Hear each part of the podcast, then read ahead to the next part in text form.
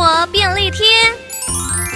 引起火灾的原因百百种，其中最容易被忽略的就是日常使用的低功率电风扇。许多人平常最多清洁电风扇的扇叶或者是扇网，很少会注意保养马达。但是马达的保养却是消防的重点。如果马达中的轴承缺油，还让它继续运转，可能会导致机体过热而起火。消防署建议，大约每半年就要帮马达轴承做润滑保养。平时也必须注意电风扇转动时会不会发出声音，或是关掉电风扇的时候，扇叶没有缓慢的停止，而是突然停住。这些征兆都代表着轴承缺油，要特别小心。